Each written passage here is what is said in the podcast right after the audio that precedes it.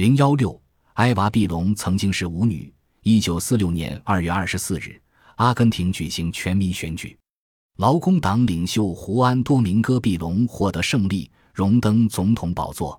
与他一起进驻总统府的还有一位年轻美貌女子，她就是碧隆的第二任妻子，也是他的竞选军师埃娃·碧隆。是她凭着聪慧、美丽、博爱、热情，创造了由街头舞女到第一夫人的神话。埃娃·碧隆。原名玛利亚·埃娃·杜亚尔特，一九一九年五月七日诞生在阿根廷西北部潘帕斯草原上一个名叫拉普拉斯的小镇上。他是父母的第五个孩子。与别人不同的是，他的母亲是一位有妇之夫的情妇。在他几个月时，父亲就抛弃了他们，因此埃娃一生从未得到过父亲的爱抚。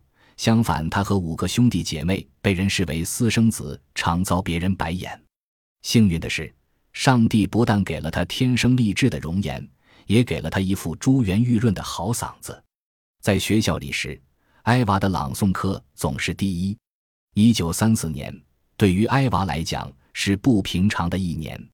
他和四姐为一辆车带路时，被车中的绅士们拖进树林深处轮奸，幼小的心灵从此留下终身不愈的伤口。艾娃下定决心，一定要出人头地。向侮辱和损害他的上层人物报复，于是十五岁的埃娃带着简单的行李，踏上开往首都的火车，离开了给他带来痛苦的小镇。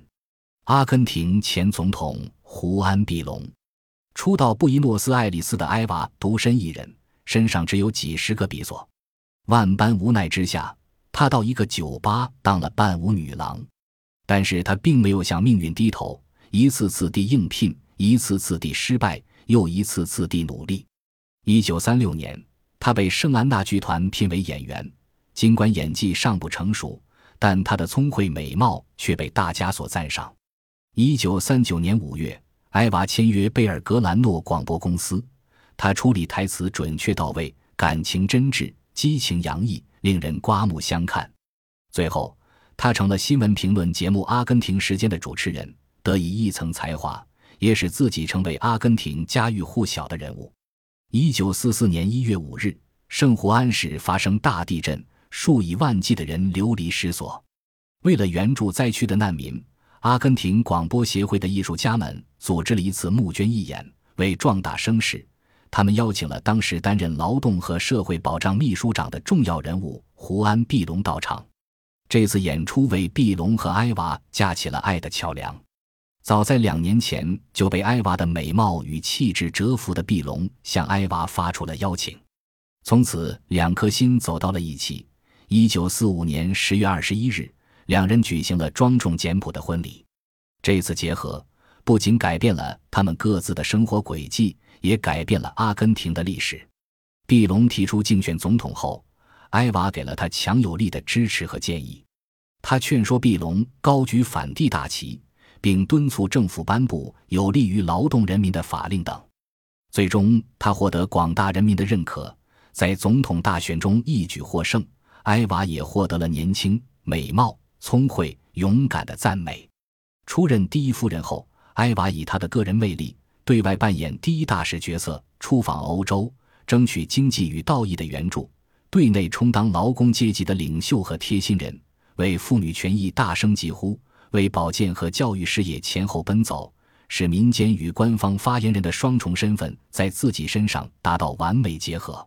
人们对他和碧隆崇拜有加，甚至将头发盘成发髻顶在脑后，只有闪闪发亮的耳环做装饰的第一夫人装，都被阿根廷女子纷纷效仿。一九五一年八月，埃娃被提名为总统候选人，这是他所梦寐以求的。但是军官们对此却表示强烈反对。